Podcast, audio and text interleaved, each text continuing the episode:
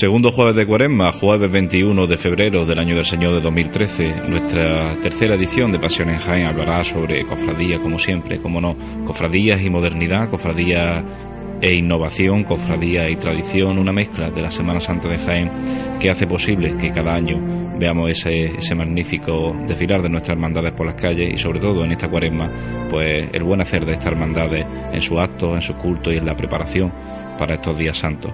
Comenzamos una nueva edición de Pasión en Jaén.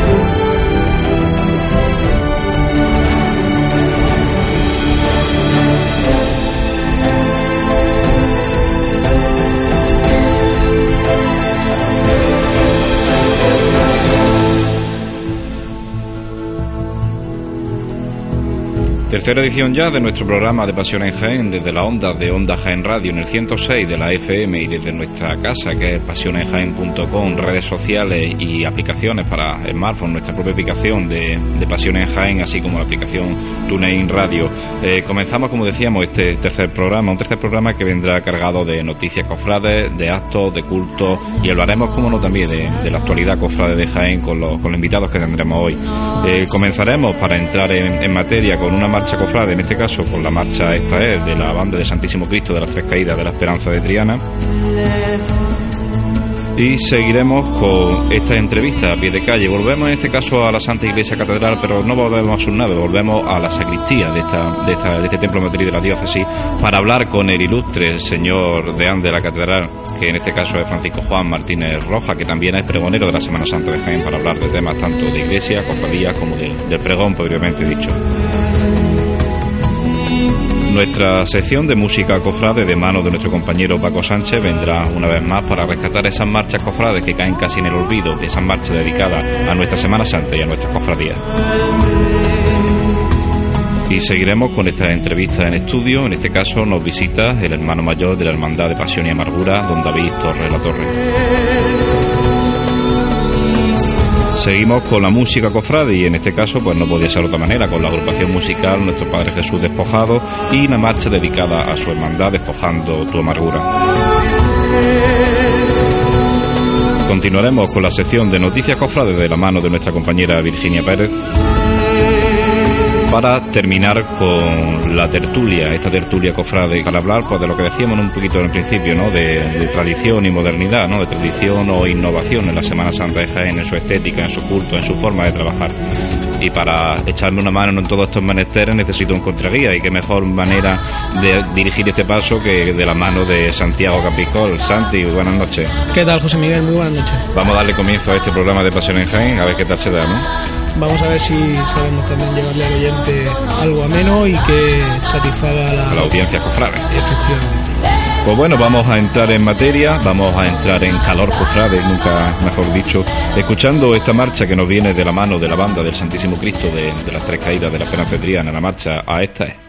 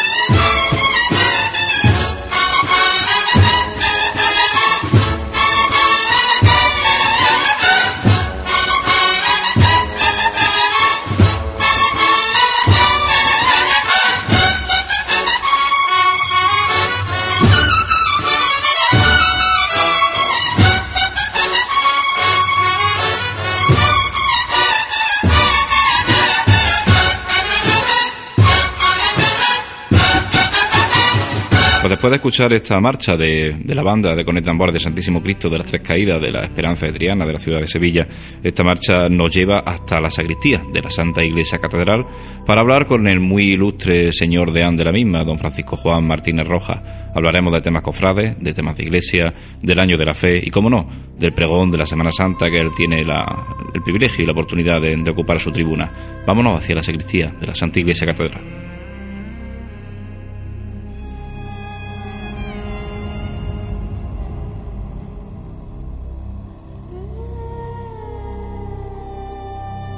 Que venciere de esta manera será vestido con vestiduras blancas y no borraré su nombre del libro de la vida.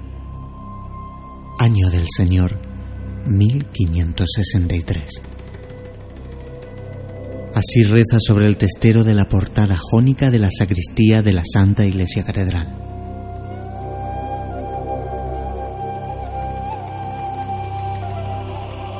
Culmen Vandelviriano ritmo elegante. Añejas cajoneras de noble madera custodian los ornamentos litúrgicos de la sacristía, presidida por el clásico retablo relicario.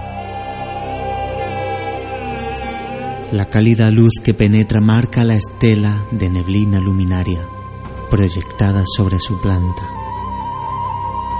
Es ahí donde cobra sentido díptico clásico o la luz ha nacido aquí, o si no, hecha prisionera, aquí reina libre.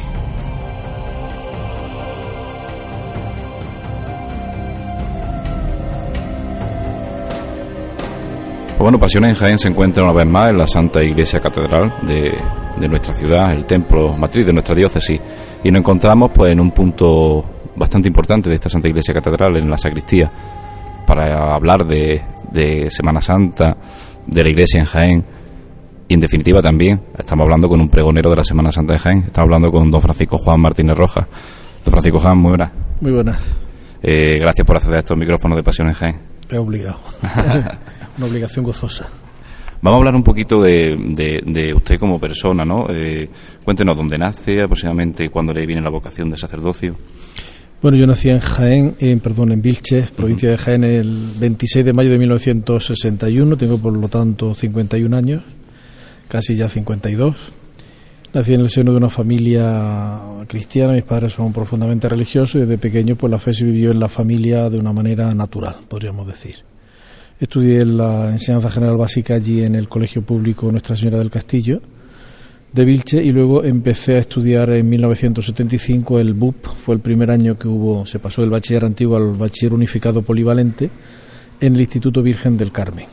Ahí conocí al que fue mi profesor de religión, muy conocido también, don José Melgares Raya, que fue el que cuando iba a empezar yo a estudiar filología clásica, que es lo que me, me gustaba, latín y griego, pues me propuso la posibilidad de entrar en el seminario yo en ese momento pues tampoco lo tenía como muy claro, sentía digamos sí una cierta inclinación, pero tampoco lo tenía digamos decidido por mí mismo. Entré en el seminario y luego pues empecé el proceso de seis años en el que fue eh, pues muy importante la continua presencia de dos personas, de los entonces obispo de Jaén, don Miguel Peinado, que tenía un contacto muy directo con nosotros, con los seminaristas, y de don José Melgares, que fue pues mi director espiritual prácticamente hasta su fallecimiento. Entonces, eh, ahí en esos seis años, pues sí, ya fui evidentemente eh, haciendo un discernimiento más profundo, haciendo ya una acción más clara, más consciente y más personal por el ministerio sacerdotal y el 15 de septiembre de 1985 pues fui ordenado sacerdote en esta catedral por el obispo don Miguel Peinado de feliz memoria. Bueno, eso es brevemente, por así decirlo, ¿no? abreviando un poquito la historia del sacerdocio de, Francisco Juan. Eh, vamos a entrar en el tema cofrade. ¿Cómo se entera usted de que le designan como pregonero de la Semana Santa de Jaén? Pues fue un poco jocoso. Fue un poco jocoso porque el día 4 de octubre, es mi día, yo estaba tomando, invitando a unos amigos a una cerveza y el presidente de la agrupación de cofradías, Pepe Paulano, pues vino, eh, lo había invitado para también celebrar el Día de San Francisco y me dijo que bueno, que mm, tendrían que seguir buscando pregonero porque, digamos, el primer proyecto pues no había llegado a buen término. Yo le pregunté, bueno, ¿y a quién votaste en, en la última asamblea? Y me dijo, mm, ahora mismo no me acuerdo, hay dos o tres nombres por ahí y tal. Yo tampoco le di más importancia porque era una reunión donde había muchas personas y lo que sí me dijo es, ah, me dijo, bueno, ya mañana me tengo que poner en contacto con ellos.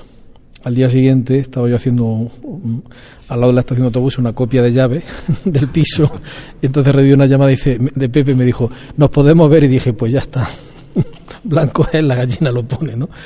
Él estaba en la calle Navas de Tolosa y le dije, bueno, pues nos vemos ahí en Coca de la Piñera y, y ya está, en cinco minutos. Y efectivamente, pues cuando llegué me dijo, que me proponía eso y, apelando a nuestra amistad, pues con esa espada de Damocles encima a ver quién dice que no, pues no me quedó más remedio que decir que sí y ya está. ¿Supone un premio o una carga la designación como pregonero? Para mí eh, supone una carga, supone una carga, porque este curso es particularmente denso de actividades. Yo estoy ahora mismo inmerso en la preparación de dos exposiciones, una sobre San Juan de Ávila en Baeza y otra sobre el año de la fe aquí en Jaén, que va a tener esta, de Jaén unas dimensiones bastante notables, con lo que supone de elección de piezas, de preparación, eh, de, también de búsqueda de, patrocinadores, de sponsors, eh, preparación de catálogos, eh, del ciclo de conferencias que acompaña la exposición de aquí de, de Jaén, ¿no? Para que os hagáis una idea, pretendemos traer al director de los museos vaticanos, y junto con eso, pues las clases en el seminario, las clases en Granada. Tengo siete horas de clase los lunes en Granada. Vuelvo exhausto por la noche. La delegación de patrimonio, la catedral de Jaén, la catedral de Baeza, que aparte de Dean soy el presidente de la comisión de, del Cabildo en Baeza.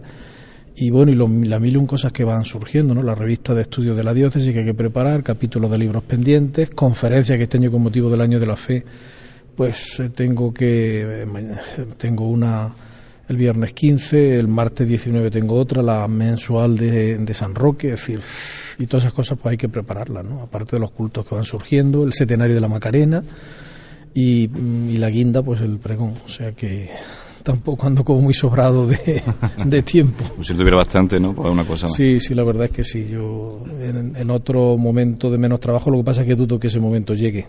O sea que supongo que llegará cuando me jubile. Entonces pues, podré tener más tiempo para, para hacer las cosas con más tranquilidad y con más paz sobre todo.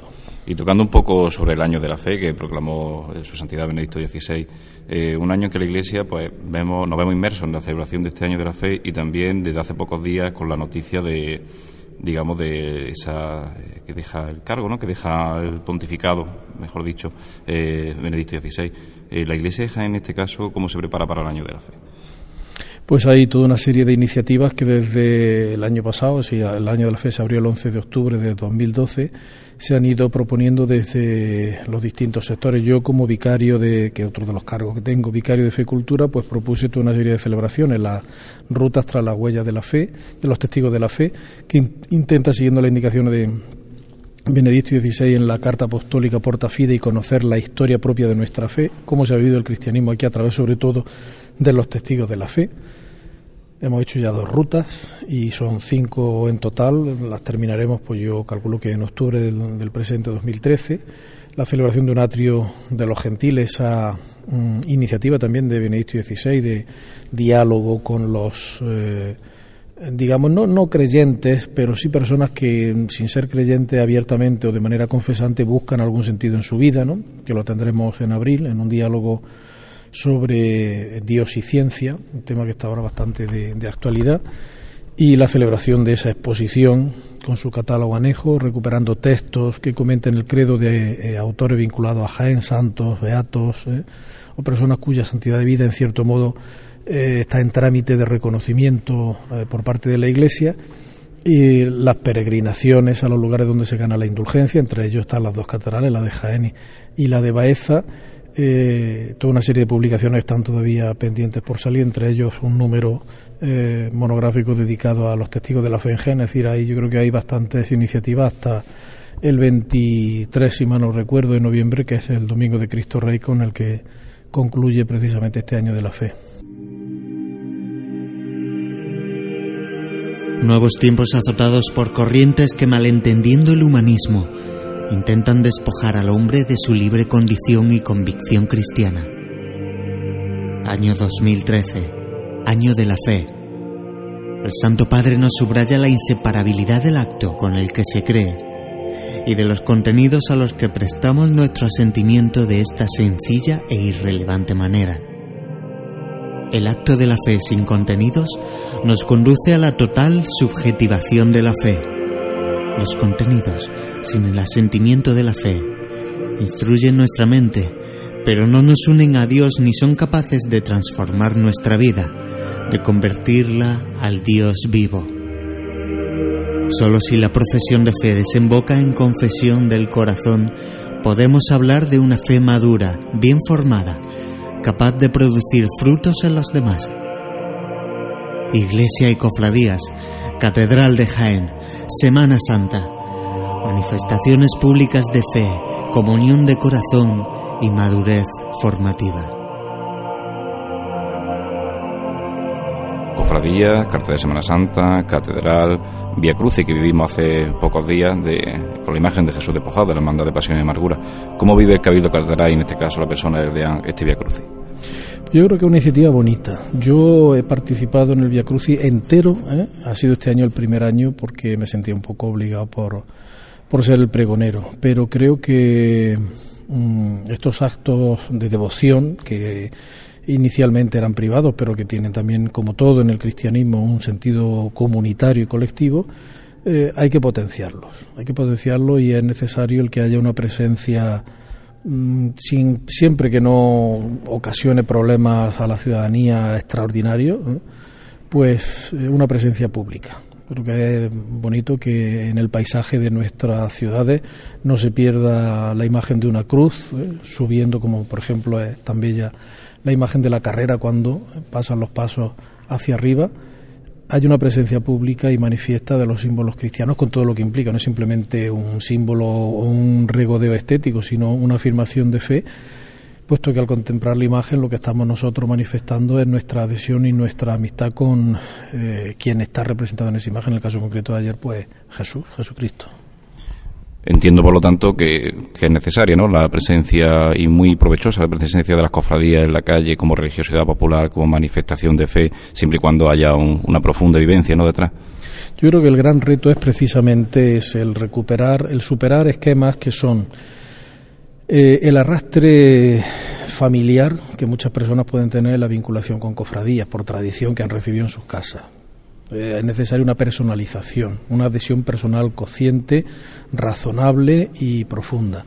Es necesario también, por otro lado, eh, el quitarse complejos. Es decir, la manifestación pública de fe en la calle colectiva tiene que servir para que luego uno individualmente haga eso mismo en el puesto de trabajo, en la relación con los demás y no nos sintamos muy cristianos cuando estamos todos juntos y entonces la masa nos arropa porque luego viene el día a día y esa capilaridad donde tiene que hacerse presente la fe eh, con personas que a lo mejor nunca, por motivos diversos, contemplan eh, una procesión, pues lo, manifiesten. Y luego yo creo que es importante también eh, la religiosidad popular, como, ese sentimiento, digamos, de contacto directo, de contacto más personal o más, mm, decir, más primitivo, ¿no? En el sentido de, directo, de, de primario, ¿no? con la trascendencia que durante mucho tiempo se ha denostado y que ya en el siglo XVIII los ilustrados quisieron terminar con ella. Luego también ha habido en el siglo XX y sobre todo después de una, de un, con un mal sentido de la pastoral, un sentido pastoral muy mal entendido después del Vaticano II, no por el concilio, ¿eh? no por el concilio, no tiene que ver nada de eso, sino más bien con unas corrientes teológicas, la teología de la secularización, que eh, pensaba que había una sobrecarga de presencia de lo cristiano cultural en la sociedad que entonces era mejor pues dejar para que la propuesta cristiana fuese más efectiva pues no hacer tanta ah, ostentación o, tanta no visibilizar tanto eh, la fe en el ámbito público. Y eso pues se ha entendido mal no también una concepción de la fe pues muy elitista excesivamente exquisita y por eso sin darse cuenta partiendo de un hecho real que es lo que es el ser humano, es decir, que somos todos muy... ¿Quién tiene una, una fe perfecta? Nadie, nadie, nadie, Entonces, muchas veces incluso los sacerdotes le hemos exigido a los cofrades una exquisitez tan, tan, tan, tan, tan, que no sabe, yo no sé si la teníamos nosotros. ¿eh? Y yo creo que es necesario, eh, que es importante, yo el otro día lo leía precisamente en, como soy historiador, pues eh, leía un artículo de un historiador alemán, Richard Strauss, que eh, protestante, por lo menos de origen protestante, que él decía que la reforma de Lutero había fracasado porque no había sabido aglutinar toda la fuerza de la religiosidad popular, la había despreciado como signo de corrupción del catolicismo mientras que el catolicismo tridentino y post-tridentino sí había asumido eh, todas esas manifestaciones de religiosidad popular, veneración de los santos, de las reliquias, procesiones, cofradías, la había integrado, había intentado integrarla siempre, digamos, con esa tensión entre lo real y lo, que debería de ser, lo que es y lo que, lo que debería de ser, y ahí estaba su secreto pastoral, como había logrado recatolizar grandes zonas del centro, del sur de Alemania, de Austria, de la República Checa. Y yo, eh, viéndolo, pensaba que tenía mm, en ese sentido bastante razón, ¿eh? bastante razón. No, la labor pastoral tiene que partir, digamos, de esa misma actitud de Jesús, de cercanía, de apertura, de escucha, de proposición, no de imposición, y de animar y de alentar como eh, al mismo Jesús se le aplicaron las, las palabras del profeta Isaías, que el pábilo vacilante no lo apagará y que la caña cascada no la, no la termina de romper. Si apagamos el pábilo y si rompemos la caña, pues al final la poca vida que puede haber ahí, en vez de potenciarla, enriquecerla y aumentarla, pues terminamos cargándola. Y creo que a veces eso se ha podido hacer. Y en el ámbito cofrade, don Francisco Juan, eh, triduos, escenarios, eh, ¿cuántos tridos, escenarios oficiales de la Semana Santa de las cofradías de Jaén en este caso, tanto de Pasión como de Gloria? Pues yo creo que el 80% prácticamente. Eh. Yo aparte de, quiero decir, soy cofrade de, evidentemente, la patrona de mi pueblo, rezando delante de la Virgen del Castillo fue cuando yo tuve la primera idea de poder ser sacerdote. Soy cofrade de San Pedro Avíncula de Escañola, donde fui párroco cuatro años. También soy de la Macarena.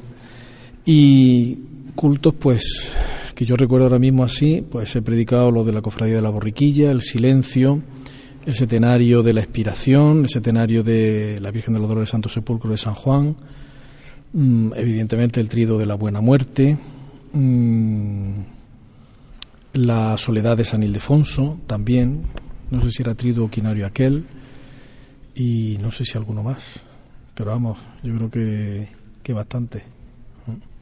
A la, novena de nuestro Padre Jesús, ¿eh? la novena de nuestro Padre Jesús también, de todas tengo, tengo que reconocer que guardo un recuerdo muy, muy grato. Y luego, bueno, fuera prediqué el, el centenario del Cristo de la Luz en Dalías, en Almería, el quinario del Señor de la Sentencia en la Macarena y este año el centenario de la Macarena.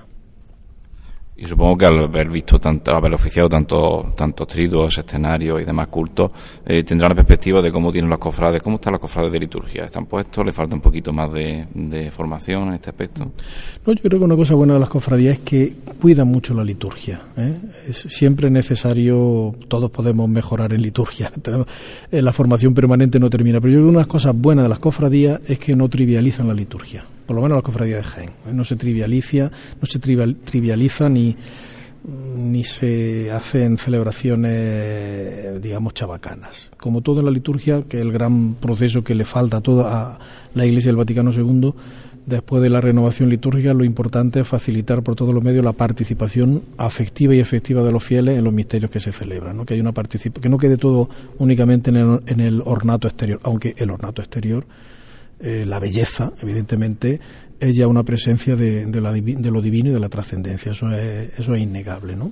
Yo creo que la liturgia en ese sentido tiene que ser bella. Si no es bella, no está transmitiendo de lo que se trata, que es hacer presente en la tierra la plenitud de comunión con Dios que tendremos en el cielo, que se hace sobre todo en la, en la Eucaristía.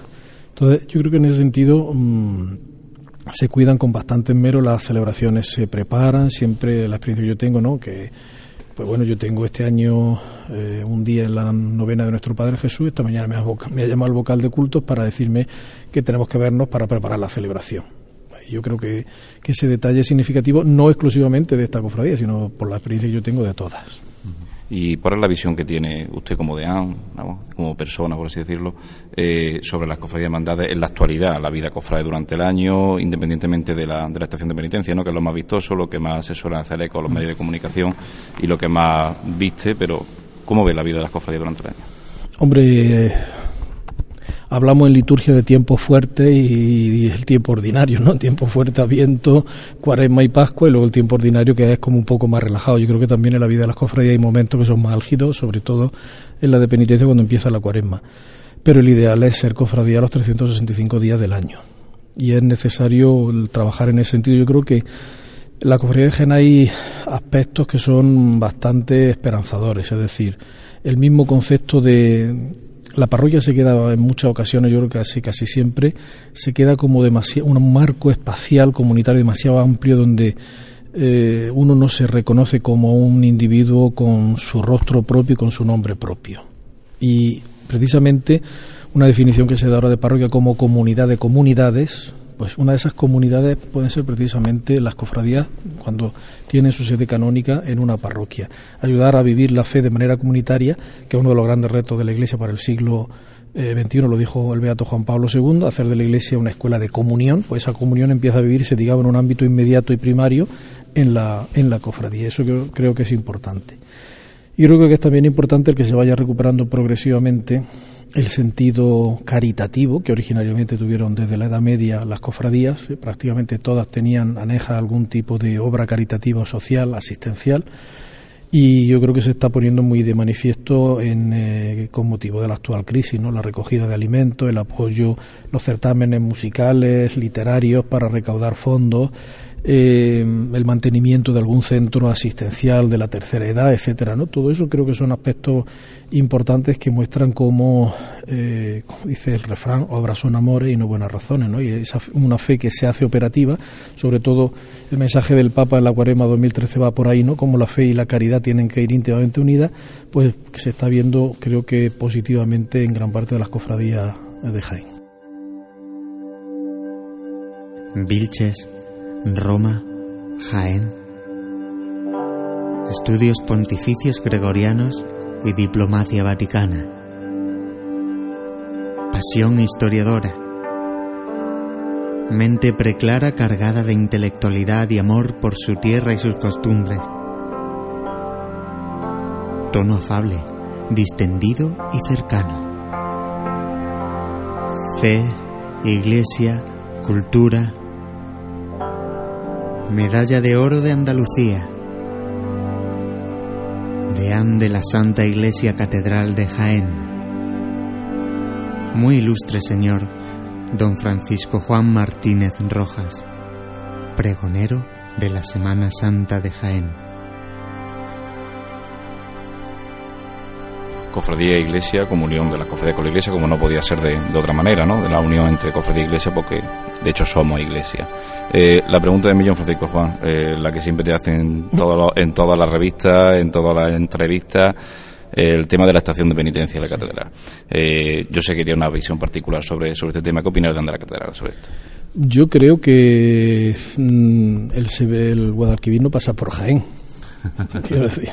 Una de las, de las grandes eh, cuestiones que hay es, de los grandes peligros que tiene la Semana Santa de Jaén es esa sevillanización. La Semana Santa de Jaén tenía su perfil propio, tenía sus tradiciones propias y yo creo que se está abdicando de una manera muy torpe para sevillanizarnos cuando Sevilla es Sevilla y Jaén es Jaén. Son dos cosas distintas, ¿no? Yo la relación que tengo con la Semana Santa de Sevilla, sobre todo con mi vinculación como hermano de la cofradía de la Macarena, de la que este año soy también predicador del centenario, pues es otra historia. Entonces, eh, imitar modos, gestos, expresiones, nada más, eh, creo que no es bueno. el paso por la catedral, en la catedral de Sevilla, que yo lo he presenciado, pues yo la verdad es que no lo veo sentido, porque es cruzar, de entrar por una puerta y salir por otra. En, en, el caso de la catedral de Sevilla, que es, mm, como se sabe, el tercer templo católico más grande del mundo. Y no se hace nada. Es decir, ¿qué sentido tiene cruzar? Tiene sentido de que en 1604 el cardenal Niño de Guevara, en el sínodo de la Archidiócesis de Sevilla que celebró, pues estableció eso para que, eh, estableciendo, colocando un, un horario de, entrada, de paso determinado para las cofradías, no se encontraran en las calles y no hubiera pleito de precedencia. O sea, un motivo que creo que es no muy evangélico tampoco. ¿eh? Entonces yo creo que el pasar por la catedral, yo sencillamente, primero que esta catedral no está adecuada porque entrar y salir por el mismo sitio y luego el fin primario es el culto y con el culto que hay en Semana Santa, oficio el domingo, con misas. Eh, misa, el domingo, el, horario de misa es la misa de 10, 12, 1. Luego por la tarde la misa de 7, cuando ya hay horario de, verano.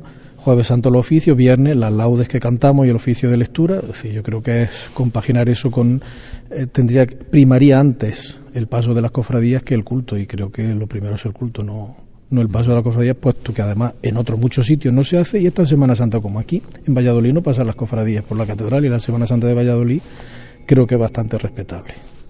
Y no por eso es menos estación de penitencia, ni lo importante no es pasar por la catedral, lo importante es hacer esa confesión pública y por lo tanto pública en ámbito público, en espacio público, al abierto. Yo creo que eso es, y lo que eso, como he dicho antes, individualmente luego debe de conllevar para la vida de cada día. Yo creo que eso es lo que nos tiene que interesar. Y para ir finalizando, eh, si nos puede adelantar a los oyentes de Pasión en Jaén algo de sobre lo que besará el pregón. Está difícil, ¿no? Bueno, porque es que no tengo hecho nada. O sea, que a esta altura no tengo hecho nada. O sea, mañana tengo una conferencia y no la he escrito. O sea, que esta noche me pondré y mañana antes de ir a clase y... Sí tengo una idea. Tengo, una idea, tengo dos ideas. Tengo la idea de, de empezar con una referencia a la Cruz del Castillo, que creo que lo que es la visión del paisaje urbano de Jaén está dominada por sobre todo desde la altura, por, la cruz del castillo, por, sobre todo por el color blanco, más que el mismo edificio del castillo de Santa Catalina. Y yo creo que es, eso responde a un gesto de Fernando III el Santo, que cuando tenemos el testimonio de su propio hijo que lo acompañó a la conquista de Jaén, lo primero cuando ya se le entregó el, castillo, el alcázar, como lo llama Alfonso X el Sabio, en su historia de España, lo que hizo fue colocar el signo de la salvación, es decir, la cruz. Y yo creo que eso es importante, el que nos demos cuenta que Jaén, el Jaén cristiano, el Jaén desde 1246 ha estado marcado por esa cruz y en cierto modo, pues si lo contemplamos en Semana Santa, Jaén lo que se tiene que convertir en una nueva Jerusalén. Una nueva Jerusalén que acoja a Jesús que entra manso y humilde al lomo eh, de una mula, de un, de un borrico, para, de un jumento como, como ese rey profetizado por Zacarías. Eh, para que lo aclamemos, para que luego lo acompañemos en Gesemaní, para que no, no lo neguemos en la vida de cada día como Pedro, para que el beso que le damos sea un beso lleno de autenticidad como el de Juan y no como el de Judas, para que estemos como María junto con Juan con, a los pies de la cruz de Jesús y luego seamos los primeros en alegrarnos de su resurrección. Y ese símbolo de la cruz de, del castillo va a ser un poco ese, ese leitmotiv, ese motivo conductor que me va a acompañar. Y luego junto con eso, evidentemente, el año de la fe, con todo lo que representa y, debe de significar como renovación y como invitación. Eh, creo que es, como ha dicho tú, la referencia a la renuncia del Papa, el mejor legado que nos ha podido dejar para este año es esa llamada a la autenticidad, a tener una vida que sea madura, que sea seria, una vida cristiana, que no sea frívola como a veces puede ser nuestra propia vida cristiana endeble, timorata, casi vergonzante, y eso es importante que lo vivamos, eh, sobre todo el gran reto de vivirlo primero alimentándolo en comunidad, pero luego teniendo el valor y el arrojo de hacerlo presente cuando estamos a lo mejor de manera individual en ámbitos que no son cristianos, donde precisamente es más necesaria una palabra iluminadora que provenga de una fe adulta y madura. Bueno, con esta magnífica reflexión vamos a ir terminando la, entrevista. Queremos agradecer de Pasión en Jaén a, don Francisco Juan de la Santa Iglesia Catedral, pregonero de la Semana Santa de Jaén 2013, que nos haya cedido estos minutos para, para esta radio y decirle que estamos totalmente agradecidos y que estos micrófonos están abiertos, como no, a, su persona y como por ende a la, diócesis, a la diócesis de Jaén, porque las cofradías, al fin y al cabo, somos diócesis. Efectivamente, yo creo que es lo que nos demos importante que vivamos y que somos todos eh, iglesia, que vamos todos construyendo iglesia, que todos estamos en el mismo barco y que en el, en el barco, en la barca de Jesús, esa barca que a veces se siente zarandeada por las olas del mar impetuoso de, la historia del mundo, lo importante es que todos unemos fuerzas para remar en la misma dirección que en este caso pues es la que el Señor a través eh, de el Papa Benedicto XVI nos ha indicado concretamente como programa pastoral en este año de la fe. Pues muchas gracias, Francisco Juan. A vosotros siempre, gracias.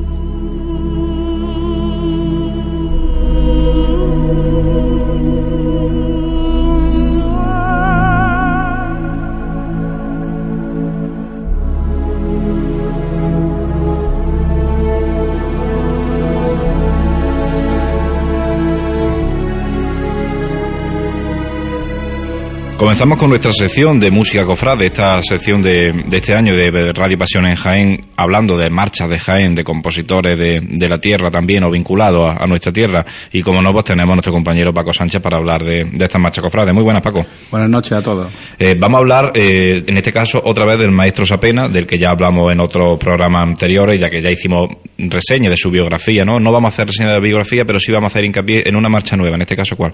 Virgen de los Dolores, que se hizo en el año 87 y está dedicada a la Virgen de los Dolores de la Hermandad del Santo Sepulcro.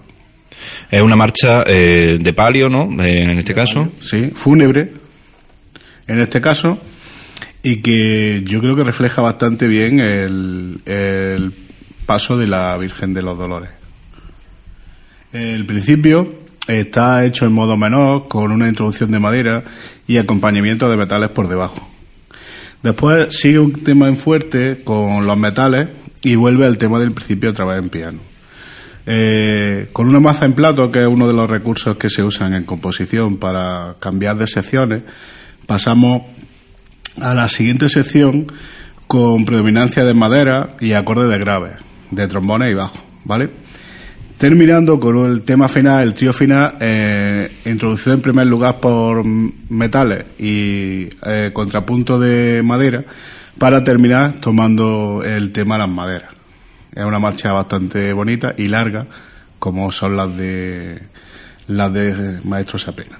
Una marcha que se ha escuchado mucho la Semana Santa de Jaén, últimamente se escucha. Se ha escuchado poco. La grabación que vamos a poner está realizada el año pasado. Eh, no tengo la fuente de la banda que solo es del año. Sé que está realizada el año pasado en el Teatro de Aribili.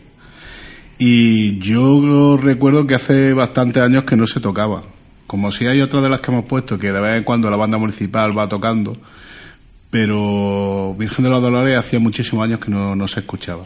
Pues bien, para todos los oyentes, eh, haciendo referencia a lo que decía Paco de esta grabación, vamos a escuchar esta marcha Virgen de los Dolores del Maestro Sapena.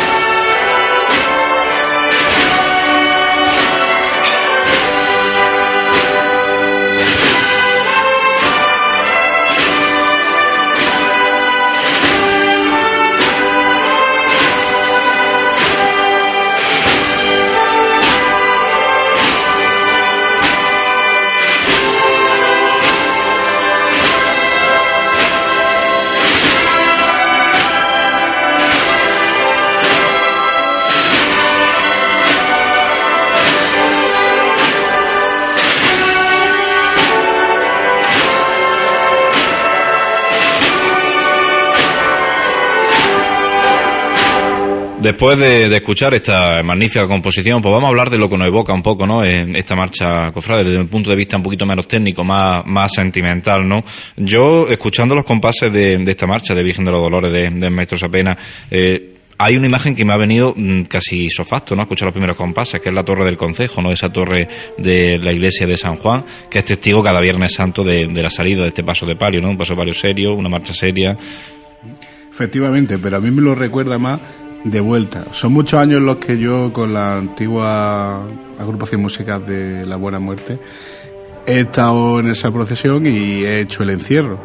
Y a mí me lo recuerda más cuando está subiendo ya por la cuesta de una vez que tú haces de la calle Martín Molina y estás entrando en la Plaza de San Juan, ahí es cuando me recuerda a mí eh, esta marcha.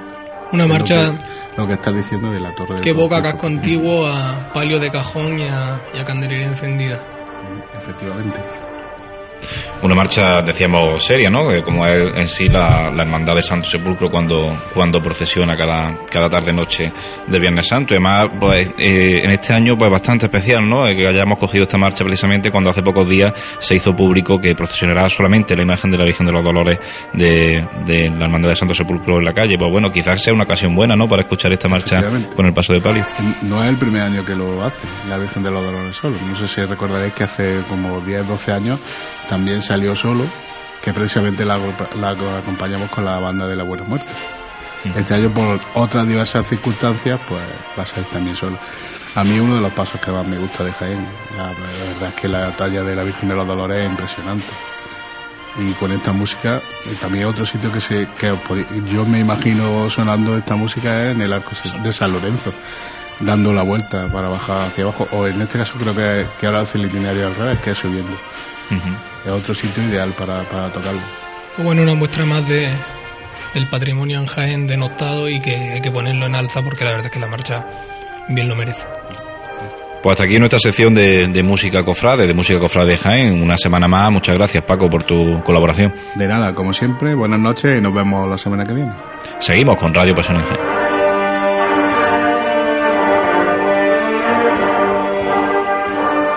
Pues terminamos con la sección de música cofrade, de esta música cofrade de Jaén que llevamos este año en Radio Pasión en Jaén, de la mano de nuestro compañero Paco Sánchez, y vamos a entrar directamente y de lleno a hablar de la hermandad de Pasión y Amargura. Y para hablar de esta hermandad, de su protagonismo, de, de, esta hermandad en el Via Cruz y de, de la agrupación de cofradías y hermandades de este año, pues tenemos a David Torres La Torre, que es hermano mayor de esta hermandad del Rosario, cofradía de Nazareno del Señor de Pasión y María Santísima de la Amargura. David, buenas noches. Hola, buenas noches. Bienvenido a estos micrófonos de Pasión en Jaén. Muchas gracias. Eh, vamos a hablar, como hacemos siempre con toda la entrevista, desde la perspectiva más humana, no más personal del cofrade. Cuéntanos, ¿cómo empieza en este mundo cofrade? Bueno, pues la verdad que, mm, como casi todo el mundo en Jaén, desde chiquitito ya me gustaba muchísimo la Semana Santa y bueno, ya fue a raíz del año 88, 89, donde ya me empecé a vincular más al mundo de la Semana Santa de Jaén. Conocí a la Hermandad de la Amargura, que era simplemente un grupo de devotos con una imagen, bueno, con dos imágenes. En el año 89 mm, vi la Virgen, vi la, cara de la Virgen de la Amargura y me enamoré completamente de ella y decidí vincularme a la hermandad. El problema de nuestra hermandad es que los primeros años de fundación pues fueron un poco intermitentes, ¿no? Había mucho entusiasmo, había mucha ilusión, había mucho trabajo y de pronto mm, se desvanecía. Pasaban unos meses, volvía a retomarse ese cariño y esa fuerza, pero volvía incluso otra vez a, a, a desaparecer. Hasta que ya en el año 94, 95 fue cuando más nos vinculamos un grupo de gente y hasta hoy. Ya fue trabajar por la hermandad, organizarnos ya de una forma más adulta, más, sí, más organizada, ¿no? Hasta hoy. Y supongo que también tuvo que pasar una serie de cosas, ¿no? Hasta que llegaste a decir, bueno, pues voy a ser hermano mayor de la hermandad, voy a presentarme hermano mayor de esta hermandad de la amargura. Bueno, yo me presenté de hermano mayor porque la gente quería que yo lo fuese, ¿no? Y yo nunca me he visto capacitado para este cargo, pero yo siempre digo que Moisés era tartamudo, fíjate tú, ¿no? Y fíjate, eh, tuve que hacer frente, la verdad que me lo pensé un poco, porque me gusta trabajar mucho por la hermandad, pero siempre lo he hecho de una forma un poco más, menos, menos visible, ¿no? Pero bueno, las cosas vinieron así y estoy encantado porque he visto un apoyo increíble y cada vez me veo más, más tranquilo ¿no? y más relajado en, en este cargo, que quieras que no pesa un poco porque es mucha la responsabilidad. Una hermandad joven, una hermandad que está empezando como quien dice, todavía no tiene la mayoría de edad. Y ser hermano mayor, ser de un grupo de cristianos, cofrades, en estos tiempos pues es difícil, es un reto, pero, pero mira, aquí estamos. Con, con, catarro incluido, pero aquí estamos hoy. con catarro que estaba más de uno, porque el pasado domingo en Sevilla nos cogió un poquito de agua, ¿no? Demasiado. Demasiado. Bueno, también decir, como decía David, hacía alusión a, a, la fundación de la cofradía y demás. Fueron bastantes años, ¿no? Hasta que se fundó la, la, hermandad. Sin embargo, vemos que las últimas hermandades que se han fundado, pues no han tenido que parar ese, ese tan, no han tenido que esperar tanto tiempo, ¿no? Para, para la fundación. El, quizás la fundación de Amargura fue un poquito más difícil por las cosas como estaban en el obispado, por el anterior obispo. O... Yo pienso que primero porque la verdad que el grupo de gente, pues muy joven. Entonces, mmm, las cosas hay que madurarlas y hay que presentarlas como debe ser, ¿no? Eh, realmente la hermandad se funda el 16 de abril del 84, pero tú fíjate, hasta el 89 no llega la Virgen. Entonces, esos años hubo muchísimos problemas, muchas lagunas, ¿no? Eh, había mejor un par de reuniones por año, eso lo tengo yo clarísimo porque está en el archivo todo reflejado, ¿no? Luego ya fue a partir del 90 y, como te he dicho antes, el 94, el 95, que es cuando de verdad se empieza a organizar. En el 97 se encuentra por fin la parroquia de Salvador, después de hacer un montón de, de visitas turísticas casi ya, ¿no? A la, todas las parroquias y conventos. En el 97, como digo, encontramos sede canónica y en el 99 se firma el estatuto. Tampoco fue, fue una labor, fue duro, pero al mismo tiempo te puedo asegurar que yo no cambiaría nada. Yo no cambiaría absolutamente nada de lo que hemos pasado. Una vez ya superada ese trámite de, de constituir una, una, hermandad, que supongo que no tiene que ser, como te estaba diciendo, nada fácil, ¿cuál es la situación actual de la hermandad que tú encabezas como hermano mayor? Pues según, hombre, según me dicen, porque yo tampoco quiero parecer, es una muy buena situación. Económicamente hablando, no, porque yo creo que casi ninguna hermandad económicamente está bien, ¿no? Pero una cofradía no está para estrenar, ni muchísimo menos, ¿no? Entonces nosotros, nos, nos, yo me marqué junto con la Junta de Gobierno Nueva una serie de, de objetivos que lo hemos superado, como era fortalecer mucho más la hermandad, incrementar el número de hermanos, fortalecer la fe y la formación dentro de la hermandad y hasta el momento estamos muchísimo en ello y además te puede, eso sí te puedo asegurar que lo hemos superado con creces. Hacía alusión Santi precisamente a la actualidad ¿no? de la hermandad. La actualidad de la hermandad pasa por, por digamos, eh, presidir ¿no? el Via Cruz y de la agrupación de cofradía y hermandades que fue el pasado miércoles de ceniza con la imagen de, de Jesús de la Pasión. Eh, cuéntanos cómo fue la experiencia, cómo lo solicitasteis vosotros, fue la agrupación de cofradía la que lo solicitó. Mira, eso mmm, era una presión que yo tenía increíble de últimos siete u ocho años, ni, ni, siquiera cuando era hermano mayor, de que cuando el despojado iba a presidir el Via Crucis. Ha habido, si no me equivoco, tres intentos y nunca se ha podido por una cosa o por otra, porque ya había otras hermandades que le habían solicitado un par de días antes o tenían un aniversario, entonces pues es normal, es normal que se le concediese eh, a esas hermandades, ¿no? Pero yo creo que ha llegado el momento que ha tenido que llegar, nosotros lo solicitamos hace cuestión de un año, se presentó el proyecto en la agrupación y se vio con muy buenos ojos, ¿no? Mm, te digo que no, ha sido el mejor momento, porque fíjate, este año que el año de la fe, que haya sido Jesús despojado, nuestra hermandad, la que haya eh, hecho este Via Crucis, ¿no? En la agrupación de cofradías. Para mí ha sido un regalo del cielo y yo lo disfruté muchísimo y todos los hermanos. Creo que hemos demostrado, queríamos demostrar otro registro de la hermandad, ¿no? Es decir, nosotros una hermandad que, bueno, que de mucho colorido en la calle, sin que pierda la compostura, ¿no? Pero sí es verdad que es una hermandad muy costalera, muy musical, pero mmm, queríamos demostrar que también somos capaces de presentarnos a Jaén de otra forma, ¿no? Que es como debe ser en este caso en un Via Crucis de penitencia, no representando a todas las hermandades. Yo creo que quedó muy bien. Ya entonces, contento con la acogida tanto de los fieles como de los cofrades. Y sí me gustaría que nos contaras tus sensaciones de ese traslado, como tú estabas diciendo, con un carácter mucho más recogido, con un cuarteto de, de capilla. ¿Cómo lo vivía una hermandad, como tú decías, de tanto colorido, ese cambio de registro? Pues muy bien, además te digo que como hace un par de años, junio del 2011, ya vivimos esa experiencia con la llegada de la cruz de Juan Pablo II. Entonces más o menos lo teníamos ya eso ya pues superado, ¿no? Pero si es verdad que salí un miércoles a las 5 de la tarde, abrirse las puertas del Salvador a las 5 en punto y encontrarte la plaza llena de gente, para mí fue increíble, porque mi miedo era que a esa hora es lógico que el público, la gente, el pueblo no esté muy volcado, ¿no? Quizá a la última hora de la tarde sí, pero no nos faltó gente en ningún momento, muy arropado, muy acompañado. Lo, de esta misma mañana lo he podido ver en un vídeo que me he quedado sorprendido, la verdad. Y muy bien, yo creo que, que la gente estuvo acompañándonos y que le gustó ver a Jesús despojado en silencio también. Aparte, decíamos de ese cambio de registro, ¿no? De, la cofradía, de, lo que es el, lunes santo en la calle y de lo que fue el miércoles de ceniza. Sin embargo, la cofradía sí quiso mantener algo que era el, costal, ¿no? Llevar a costal esta imagen. Eh, ¿Esto lo decide la hermandad, y hacerlo así? Esto que no hizo ni falta ni pensarlo. Nosotros somos una hermandad costalera desde su inicio y entonces, pues, no hizo, vamos, no se pensó en otra cosa que no fuese trasladar al Señor como, su, como fue y si hubiese que trasladarlo diez veces más, diez veces más que iría a costar. Salvo que, hombre, que haya eh, una petición especial, ¿no? O una prohibición muy grande, que no me creo yo que eso pueda existir, pero en principio no hizo ni falta someterlo a ningún tipo de votación. Y con respecto a la ubicación que tuvo el, la, perdón, la imagen de, de Jesús despojado, ¿por qué no presidió el altar mayor de la Santa Iglesia? Pues muy fácil, eso sí me alegro que me lo preguntes porque fuimos nosotros, la hermandad, la que pidió que eh, las andas del Señor no estuviesen en el altar.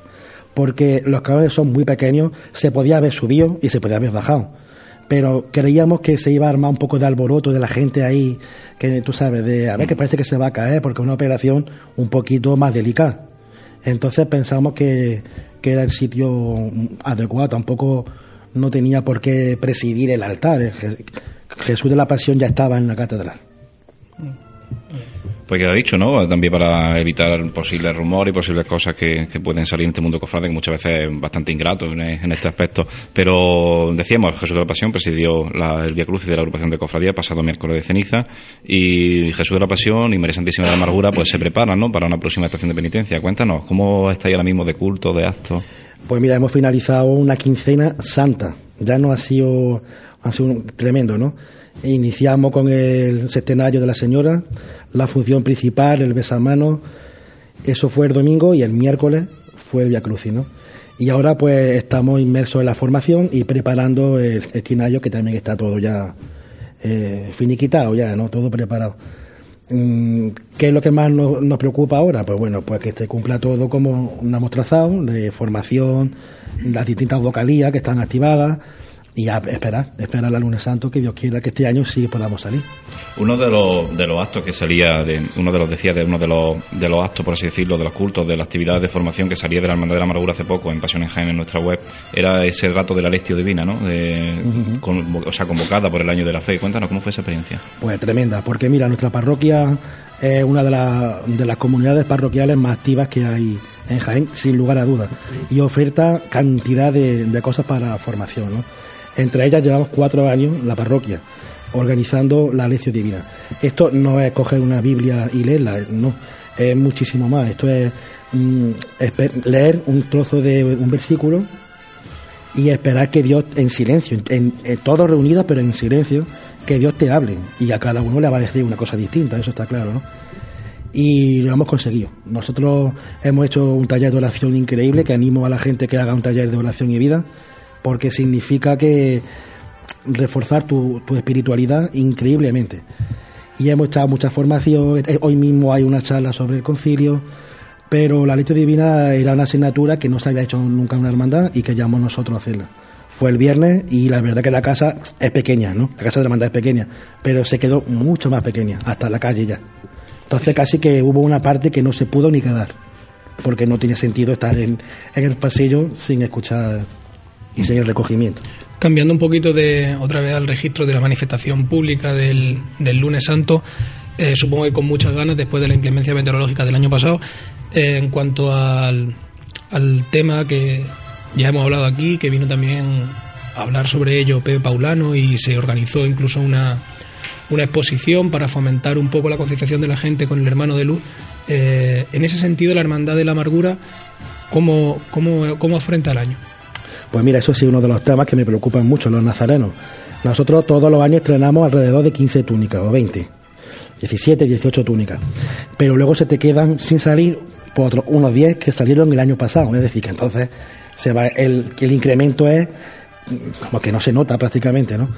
Y sí que estamos potenciando, yo sé que nuestras túnicas son un poquito más caras, el recorrido es largo, son muchas horas, Pero sí que deberíamos, ya no solamente nuestra hermandad, sino tal vez deberíamos unir fuerzas todas las hermandades para recordar a los hermanos que sin, que sin Nazareno la hermandad no tiene sentido en la calle. La hermandad es la cosa, la cofradía es otra. Todos tenemos que hacer la cofradía en la calle.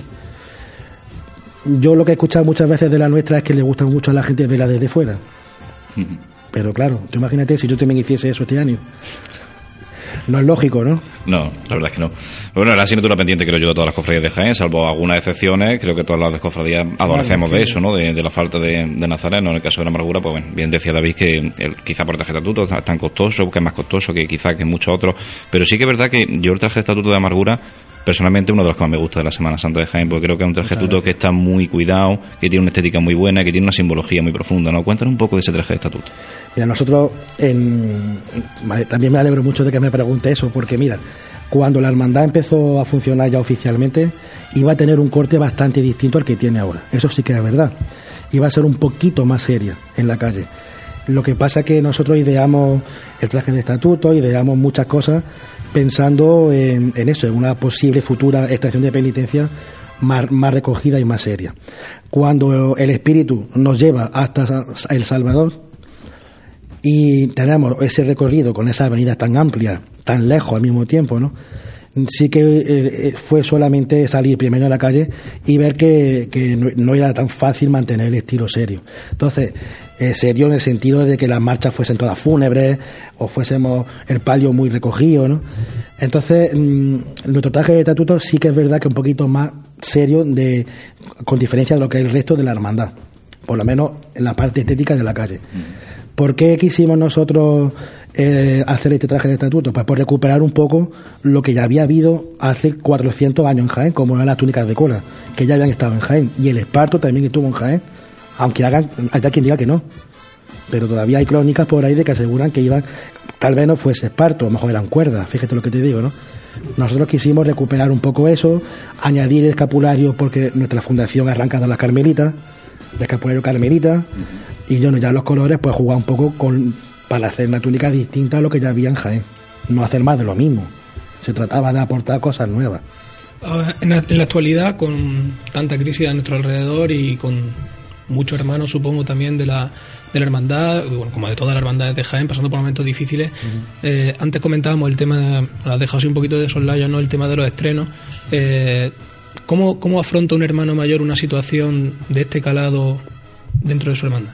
Pues primero haciéndole ver a la Junta de Gobierno que lo primero Mm, son los pobres, está claro. Una iglesia sin pobres no es iglesia, y nosotros somos iglesia. Nosotros no somos un grupito, las hermandades, no me refiero a la amargura, sino a la hermandad en general, no somos grupitos aparte independientes, pertenecemos a la iglesia. Eso es así. Entonces, mm, ¿qué pasa? Que hay mucha, hay mucha gente que ahora mismo pues lo está pasando muy mal. En nuestro barrio, dentro del seno de la hermandad, pues si este año se tiene que entrenar cinco cosas menos y se entrena una o ninguna, pues yo te puedo asegurar que, no pasa absolutamente nada, ¿no? En nuestro caso, algunos estrenos sí va a haber, gracias a la generosidad de los hermanos, a las donaciones de los cofrades, porque nosotros el reto que nos marcamos hace tres años, el paso del Señor, que es, mm, pues ya sabéis, con paso de misterio, que es muy largo, muy grande, muy ancho, tiene todo, ¿no? Y tallar eso pues nos va a costar trabajo. Entonces estamos en ello. Pero vamos, de tampoco este año no tenemos grandes estrenos por eso. Hay algunas cositas, pero que no es... ¿Cómo se afronta eso? Pues haciéndole ver a los hermanos que lo más importante de una hermandad no es sacar mm, oro. Y teniendo claro eso, que lo más importante de la hermandad no es el patrimonio, pero sí ha dicho que algunas cositas. ¿Algo que se puede adelantar de, los, de los estrenos de la hermandad de la Sí, mira, una, cosa de la, una de las cositas que estreno este año, la que estrena en el Besamano la Virgen, es una saya donada por una familia de Torre del Campo. En Torre del Campo tenemos una, yo diría que un arsenal de devotos de, de la hermandad a estrenar una saya que la va a lucir en el lunes santo. Eh, algunas joyas más para la Virgen, un traje, los trajes de servidores, el ropón de la cruz de guía, en fin, cosas a pequeña escala, ¿no? Así en grande, pues... Sí, es cierto que, la Hermandad de la Amargura, lo decía David, ¿no? En los trenos del año, de, este, este año presente, que la Saya y demás, sí que la, Virgen de la Amargura, en este caso, es una de las imágenes marianas de Jaén con un patrimonio, digamos, más grande, ¿no? A nivel de, vestidura, de ajuar, por así decirlo, ¿no? Eso parece, sí. Mm, sí, sí, porque además mm, son muchas la gente, las personas que no tienen problema en donar a la Virgen Nosotros trabajamos prácticamente para el Señor. Fíjate lo que te digo.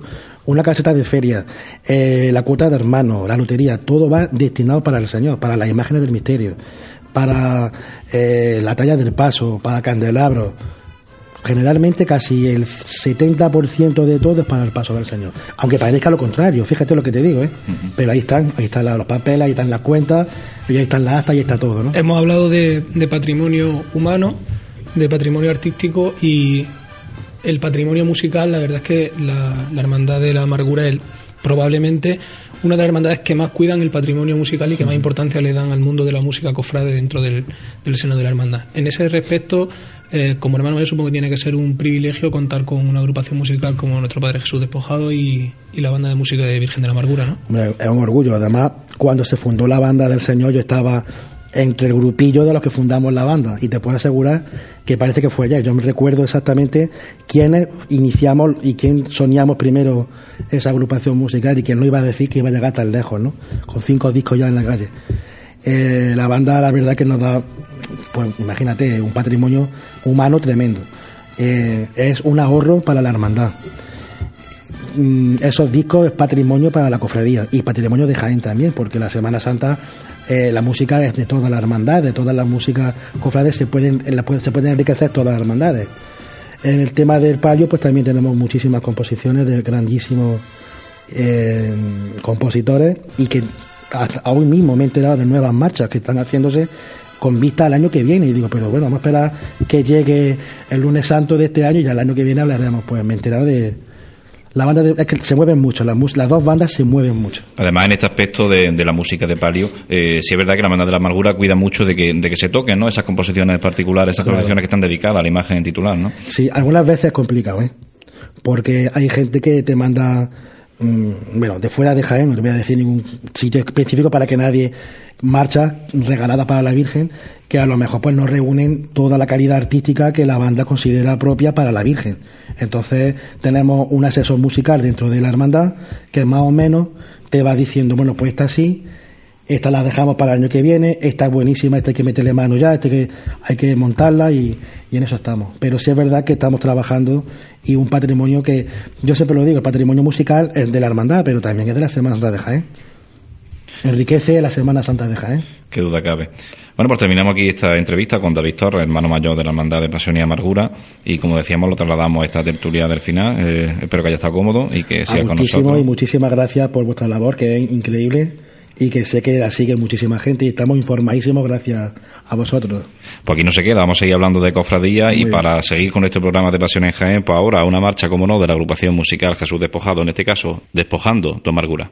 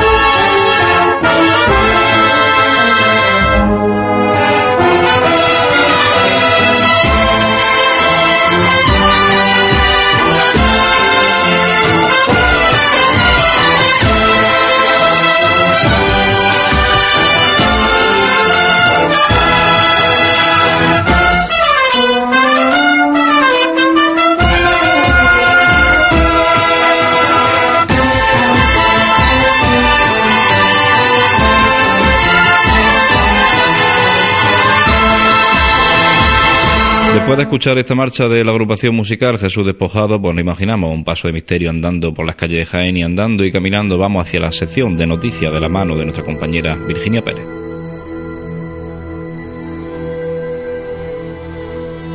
En los ensayos, en las casas de hermandad, en el trabajo, en casa, en la calle, en el coche, en la radio.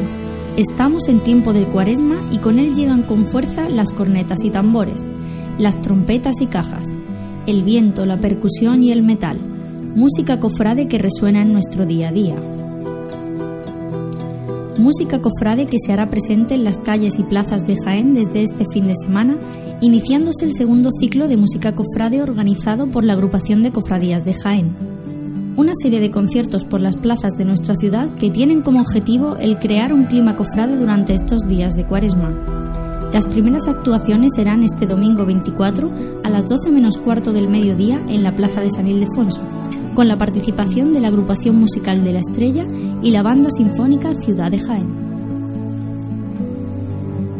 No será el único acto musical de este fin de semana, ya que el tradicional certamen organizado por la Hermandad Misionera del Divino Maestro celebrará su séptima edición este domingo a partir del mediodía, en el Colegio Divino Maestro de nuestra capital. El precio de la entrada al recinto será de 2 euros y dará derecho a ver las actuaciones de bandas como la banda de cornetas y tambores de nuestro Padre Jesús Nazareno de Huelma, la agrupación musical Nuestra Señora de las Angustias de Cabra, en Córdoba, la agrupación musical de La Estrella y por último la asociación musical Blanco Nájera de Jaén. No dejamos el mundo musical cofrade, ya que es de destacar la presentación del nuevo trabajo discográfico titulado Jesús ten piedad, grabado por la agrupación musical Nuestro Padre Jesús de la Piedad en su presentación al pueblo. Tuvo lugar en un abarrotado teatro de Arimelia, comenzando el acto con la voz de Agustín Úbeda, capataz del Paso de Misterio, realizando la primera levanta en la Casa de Hermandad para comenzar el recorrido procesional, para entonar la banda las primeras notas musicales de Y el Hijo de Dios, levantando el aplauso y la ovación del público asistente. El acto fue avanzando marcha tras marcha, haciéndose un pequeño paréntesis para recordar a Fortunato Salas, componente de la propia banda y recientemente fallecido. La presentación dejó un buen sabor de boca entre los asistentes de cara a la tan inminente llegada de la Semana Santa. Una de las noticias más comentadas en esta semana ha sido la confirmación de que la Virgen de los Dolores de la Congregación del Santo Sepulcro procesionará este Viernes Santo en solitario. Esto es debido al mal estado de conservación que sufren ahora mismo algunas de las imágenes, así como especialmente la extraordinaria urna barroca del Señor del Santo Sepulcro, lo que hace poco recomendable su salida a la calle. Así, el misterio del Calvario y el Señor del Santo Sepulcro quedarán en la iglesia de San Juan y San Pedro, esperando una pronta restauración que les devuelva su brillantez de antaño y haga segura su procesionar por las calles de Jaén siguen los distintos actos y presentaciones organizadas por las hermandades de nuestra ciudad. Este fin de semana le toca el turno a la cofradía de nuestro Padre Jesús, realizando el catorceavo pregón madrugada, este próximo sábado a las 9 de la noche en el Teatro de Arimelia, corriendo a cargo de la cofrade Doña Encarnación Palomino Rueda. En el mismo acto tendrá lugar la presentación del cartel anunciador de la estación de penitencia de esta señora hermandad. La entrada es gratuita hasta completar el aforo. Una hora antes de este acto, el sábado a las 8 de la tarde, será la Hermandad de Jesús Cautivo la que presente la tercera edición de su boletín cofrade. Un día antes tendrá lugar la presentación del cartel de la Santa Cena, mañana viernes a las 8 y media de la tarde en la sede de la agrupación de cofradías. En esta misma sede, pero en fecha de domingo 24 a las 12 del mediodía, será la cofradía del Señor resucitado la que presente su boletín y su cartel.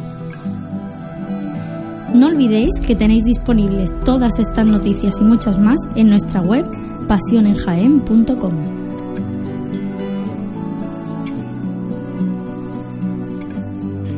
Pues la voz de nuestra compañera Virginia Pérez, trayéndonos las noticias cofrades de, de, la actualidad cofrade que nos trae la Semana Santa de Jaén, sus cofradías, sus hermandades, su preparación, sus cultos, quinarios, ensayos, en definitiva, pues todo lo que acontece previo a, la Semana Santa de Jaén que está por llegar ya dentro de, muy pocos días. Vamos a hablar de, esta Semana Santa. Nos decía eh, el deán de la Santa Iglesia Catedral que tuvimos la ocasión de, entrevistar dentro de, la sacristía de la misma. Eh, hablaba, hacía alusión de, de las tradiciones, ¿no? De que, según su punto de vista, a lo mejor estaba perdiendo la esencia de la Semana Santa de Jaén. Vamos a hablar de esto. Eh, yo tengo una opinión muy clara, todo el mundo lo sabe, todo el que escuche Pasión en Jaén lo sabe perfectamente, y, vamos a hablar de esto. Vamos a presentar primero a las personas que van a participar en, esta tertulia. Como no, hemos invitado a, David Torres, hermano mayor de la amargura. David, muy buena. Buenas tardes. Buenas de nuevo. Eh, Santi, como no, Santiago Capiscol. ¿Qué tal de nuevo? Pues vamos a ver cómo afrontamos la tertulia. Y bueno, también nuestro compañero que siempre está a pie de micro, ¿no? En Semana Santa y pateándose la carrera de arriba abajo, a, a Francis Quesada. Francis, muy buena. Buenas noches. Vamos a hablar, como decía, de esto, ¿no? Tradición, renovación, renovarse o morir. Eh, yo tengo una opinión muy clara en este aspecto. Yo creo que no creo que las cofradías de Jaén haya perdido, hayan perdido esencia o hayan perdido tradición o hayan perdido eh, forma en este caso. Yo creo que la Semana Santa de Jaén pasa por una renovación de, incorporar cosas que son válidas y bueno y de, conservar otras que a lo mejor eh, también lo son, ¿no? Y también son señas de identidad de la Semana Santa de Jaén. No sé qué opináis al respecto. Hombre, yo estoy totalmente de acuerdo contigo, ¿no? Yo pienso que has dado la clave a renovarse o morir y que bueno, que la gente mm, reclama otro tipo de otro tipo de cosas para mm, unirse más a sus hermandades. Eh, eso no implica que tú tengas que quitar otras que son típicas de Jaén, que haya que apartar las semanas de Jaén, que haya que copiarlo todo, que es que no se trata de copiar, se trata de adquirir una serie de cosas que, que, son un éxito en otras hermandades de fuera y por qué no lo vas a aplicar eso aquí. Tú si quieres, por ejemplo, ¿qué te digo yo? Eh, sacarte carnet de conducir, pues te vas a ir a una de las mejores autoescuelas que haya, no te vas a apuntar a la que haya en tu barrio porque sea la más barata y a lo mejor pues no es la más corriente, la más correcta, ¿no? Ese es mi punto de vista. No sé qué opina, por ejemplo, Santi, una hermandad más tradicionalista como la hermandad de la Buena Muerte. Bueno, sé que eh, cuando hablamos de, tradición, de, innovación, yo creo que siempre hay que situarnos también en el contexto en el que nos movemos y por qué se hacen las cosas. A nadie se le escapa que ahora mismo la tendencia, y no hay por qué esconderla, la tendencia sevillana en la Semana Santa marca un poco el devenir también de nuestra Semana Santa. ¿Quiere decir eso que la Semana Santa tenga que perder la tradición propia de Jaén? Pues yo pienso que no. ¿Cuál es el problema? Y en ese sentido también lo mismo que hablamos de que no están reñidas las tradiciones con, con exportar las cosas, con importar las cosas desde fuera, particularmente bajo mi punto de vista, creo que sí se está perdiendo un poco, no la tradición, sino que muchas veces cuando traemos algo de fuera, tenemos que traer lo que verdaderamente nos hace falta aquí. Y muchas veces nos traemos solamente lo que nos interesa, en ese sentido un poco de autocrítica cofrade. Cuando yo escuché la entrevista con el Dean, yo hablaba mucho, por ejemplo, y a mí me llamó mucho, mucha atención porque en ese sentido sí comparto, ¿no? El tema de los vocablos, las maneras, las formas de expresión, todo ese tipo de cosas que se importan que a lo mejor sí son ya más moda que importación de una tradición de otro de otra capital. Francis, ¿tiene una opinión al respecto? Sí, vamos a ver. Eh, la, mi opinión es clara. En este caso, la hermandad de, lo que se pretende es de, evangelizar. Entonces, eh, la Semana Santa jienense, nuestras hermandades, pues a lo largo de la historia han, tenido una evolución. Entonces, evolucionar siempre, siempre es bueno. Dado que lo que tenemos es que evangelizar, tenemos que procurar llegar al máximo al mayor número de, personas. ¿De qué manera? Eh, ¿Con estilo importando el estilo sevillano, el estilo malagueño o cómo? Es que no sé a, qué nos referimos exactamente cuando estamos hablando de, de, la, de la tradición de Jaén. La tradición de Jaén, que es? ¿Acordarse de, la hermandad cuando huele incienso? O, es que no, exactamente no lo sé. Y la sevillana, que es? Está utilizando vocablos, revirar, eh, costar y, y, no, y no se escapa ni siquiera de, de pasar por un sagrario. Entonces hay que, hay que ser muy consciente de que aquí somos cristianos y que si lo que vamos buscando es una copia de algún sitio, el original siempre va a ser superior a la copia. Nosotros nunca vamos a llegar a ser ni Sevilla, ni Málaga, ni nadie. Tenemos que, lo que nos va a enriquecer es buscar y encontrar nuestra identidad. Entonces, si, si por algo es grande, por ejemplo, el miércoles santo en Jaén, es porque eh, tú te paras en tribuna, como fue en nuestro caso el año pasado, y te quedas embelesado viendo el paso de la Hermandad de la Buena Muerte, viendo al Santísimo Cristo de la Buena Muerte, eh, tocándole sacramental, por ejemplo, con su paso característico, con su, con su bandero, y hasta seguido, pues luego va eh, la Hermandad del Perdón, y ellos están con su, con su estilo más de corte sevillano, pero eh, bailando los pasos, no sé si, está bien. Bailando, a mí personalmente una, una expresión que no me gusta. Bien utilizado, pero vamos, eh, al ritmo de... Trabajando las marchas. Trabajando las marchas. Y luego también con, con, la Virgen de, con la Virgen de la Esperanza, que, no es que rompa la identidad, ni que deje de ser, ni que eso tenga que evolucionar, sino que es característico de Jaén y que si ahora, no sé, hay, habrá gente que le guste y gente que no le guste, vea la esperanza, eh, y de costero a costero y, vea la esperanza y, con el costero largo corriendo, como se dice aquí, aquí en Jaén.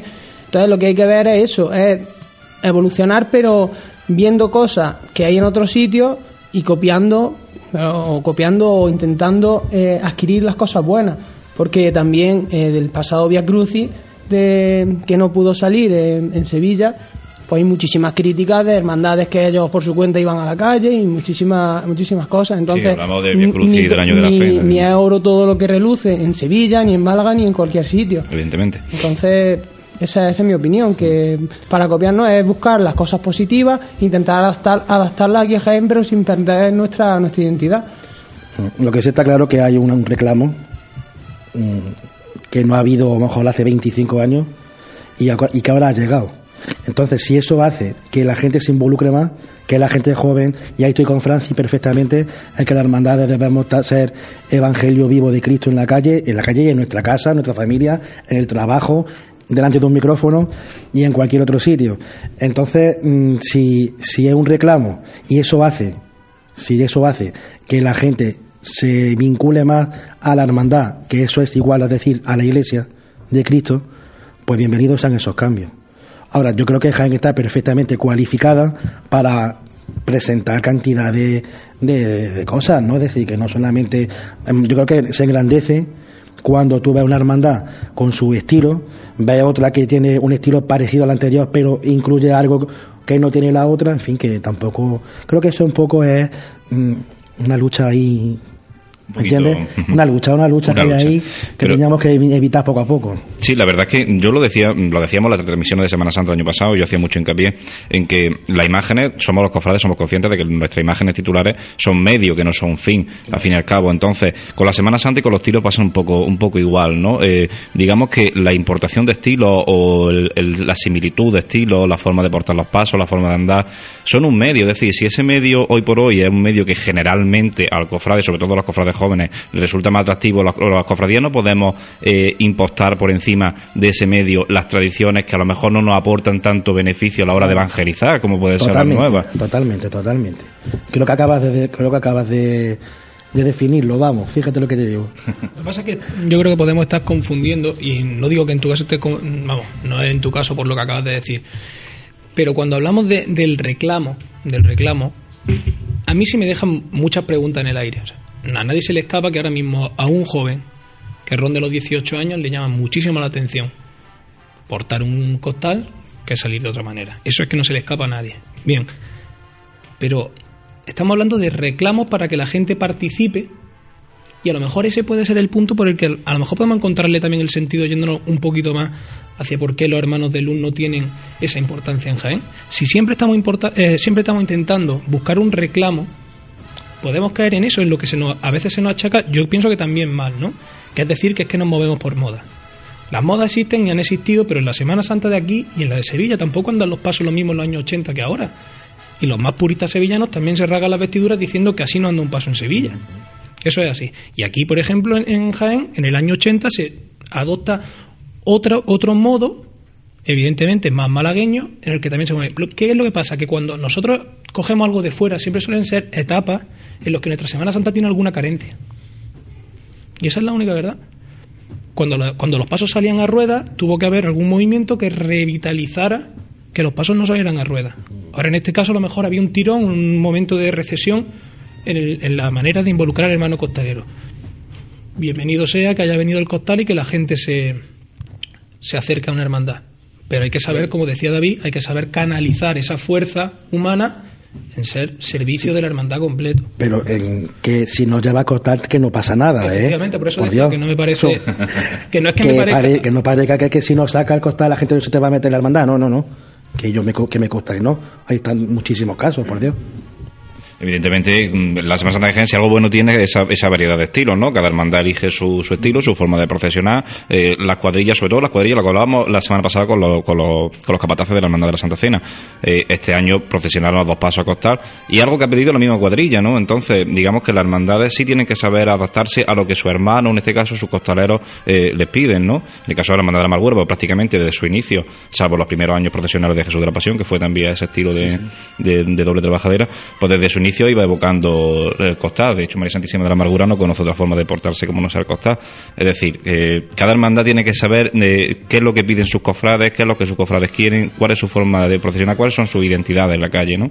Sí, de todas maneras, eh, también, eh, aprovechando que está aquí David, eh, la Hermandad de la Amargura este año, con el, el primer encuentro de, de camareras, también ha dado un, paso ahí, apostando por las tradiciones, intentando recuperar el que se vistan las mujeres generas de mantilla. Además ha dado, ha dado mucho juego eso, ¿sabes? Porque iniciamos la cosa con un proyecto así como que no quería la cosa y nos hemos quedado impresionados. Posiblemente haya sido una de las mejores experiencias que hayamos tenido la hermandad en los últimos 10 años, fíjate lo que te digo, ¿no? El ver esa cantidad de hermanas, camareras, todas de Jaén, de las hermanas todas de Jaén, mujeres que mm, desde los 74, 75 años de, la- de la hermandad del Calvario hasta 10, 18 años con la salud. Es decir, cuántas generaciones, ¿no? Y cómo se enriquecieron una a otra. Es decir, eso es una tradición. La camarera de Jaén es una tradición. ¿Qué digo una, una tradición? Es una institución. ¿Qué serían las hermandades sin sus camareras? Madre mía. De hecho, es que hay muchas cosas de la Semana Santa Jaén que son, que son propias, ¿no? Es decir, eh, por ejemplo, sin ir más lejos, hablando del tema de costaleros, de capataces, es que es, que la- la- el ejemplo más claro. Tú te vas a una ciudad como Sevilla, incluso a Córdoba, Andújar, no hay que irse tampoco muy lejos, Linares. Los capataces tienen una, una misión que es cuadrilla y punte pelota. Aquí en Jaén, sin embargo, los capataces, la mayoría, si no es así me equivoco, si, me equivoco me corregís, perdón, eh, los capataces son personas que están vinculadas en junta de gobierno, que son personas que están vinculadas en la vida de hermandad, que es una cosa que, por ejemplo, Sevilla no lo hay, y eso quizás lleva a error, ¿no? Pensar que el capataz de un paso eh, es una persona que se dedica solamente a que eso que en Jaén no pasa. O las cuadrillas de costaleros que están desvinculadas a las hermandades, la participación de las mantillas que salen en, en la estación de penitencia, acompañando a, a su titular Mariana. Eso En es ese una cosa. sentido, en ese sentido, cuando, cuando hablamos de, de, de la tradición, ese es un ejemplo clarísimo. Tenemos que transportarnos porque cada ciudad tiene la manera de sentir la Semana Santa que tiene. ¿Por qué en Sevilla se, pasan, se, portan los, los pasos a costar? Era gente que trabajaba en el muelle y los capataces eran eso, capataces que reunían a un grupo de personas y cargaban incluso con las cosas propias con las que trabajaban en el muelle. Aquí no tenemos esa esa tradición de que un capataz sea una persona que se ponga que se ponga un traje y saque un paso a la calle. El pa- eh, probablemente el capataz ha sido esa mezcla, probablemente de ahí yo creo que sí se respeta en cierto modo la tradición de la mezcla entre el fabricano antiguo de toda la vida, que es probablemente la figura más genera que existe dentro de una hermandad, y de la importación a lo mejor de las cuadrillas de costaleros sevillanos. A lo mejor ahí se ha, se ha Una especie de- conseguido de híbrido, ¿no? hacer una amalgama que, que puede ser que vaya por buen punto. Claro que si no ya es muy descarado. ¿Me entiendes? Que si no sería un plagio de una cosa que, que no puedes. Tú no- eso ya sería un híbrido. Tú no puedes copiar una persona porque sí es cierto que se ve, algu- algunos casos se ven, algunos muy cercanos, otros más lejos, ¿no? De, de capataces que algunos pues hablan como si estuviesen paseando por la calle Betty de Sevilla, que eso sí que es imposible, porque eso está hasta hasta mm, antiestético, ¿no? Tú eres de Jaén y eres de Jaén. Entonces, A eso me refería. Yo creo que eso juega muy en contra de, porque al final se nos juzga. Está claro que la misión de una hermandad es mantener viva la- la vida interna de la hermandad durante los 365 días del año. Pero es verdad que donde somos ejemplo y donde nos mira la gente es a través de nuestra estación de penitencia. Y lo que acabas de decir es completamente cierto. Muchas veces se juzga, a lo mejor por cuatro detalles, la labor de todo un año. Y si es cierto, pues. es muy injusto, eso es muy injusto, pero es la realidad, ¿eh? Muy injusto, pero también se nos juzga por la manera de, por ejemplo, del número de nazarenos que llevemos, o del número de mantillas, o de la manera, o de la chicota, o de la revirá que de un paso. Es decir, que todo eso conforma un conjunto de cosas que, que probablemente donde no tenemos que perder el norte, en quedarnos con la esencia y no es a lo mejor en las formas que al final estamos quedando en la cáscara. No, no llegamos Claro. a. Pero bueno, también tenemos que tener en cuenta que como manifestación pública que hacemos estamos sujetos a la opinión pública, es decir, no podemos no podemos intentar socavar o quitar las opiniones de habrá opiniones para todos, de, todas las hermandades. Yo he escuchado de, de, mi hermandad en este caso, pues he escuchado de todo, he escuchado desde barbaridades enormes hasta hasta, hasta elogios muy grandes, es decir, cuando sales a la calle te expone, cuando te expones pues te expone que te digan cualquier cosa. Pero, lo principal es que los que salimos y los que estamos en el cortejo profesional sepamos lo que estamos haciendo. Por ese mismo detalle, porque te expones, porque hay muchísima gente que está en contra nuestra de, y que no quiere que nosotros nos expongamos y que hagamos pública nuestra fe, hay que cuidar mucho la forma. Hay que saber lo que estamos sintiendo, es exactamente lo que él estaba diciendo. Dices que tú, no puedes, lo que decía David, es que tú no puedes estar eh, llamando un paso o, o desde debajo de un paso. Mm, diciéndole al capataz, o el vocero, no puede estar, que parece que, que, está allí en mitad de Sevilla, que le da exactamente igual donde, debajo de, del Cristo, de la Virgen que, está metido, porque tiene que guardar esa forma y, saber en la identidad de, su hermandad. Por eso mismo. Porque eso, obedece más, más, digamos, a la identidad y a la, y a la forma de, de, trabajar de cada cuadrilla, ¿no? Yo, yo lo respeto. Yo puede gustarme más una cosa, puede gustarme menos otra, pero yo en ese caso yo, yo respeto cada, cada cosa, ¿no? Mira, nosotros tenemos una anécdota de hace 6 o 7 años, ¿verdad? Tenemos un costalero del Palio que se llama Alberto, pero eh, familiarmente le conocemos como Tillo, de Albertillo, porque empezó muy jovencillo, era Albertillo y ahora pues bueno, se quedó con Tillo, ¿no? Entonces estábamos, el paso de palio de la señora estaba entrando a carrera oficial y el capataz le dijo, Tillo, mm, que te va a llamar, y se entendió en la calle, Quillo, que te va a llamar. ¿No ves tú lo que tuvimos que aguantar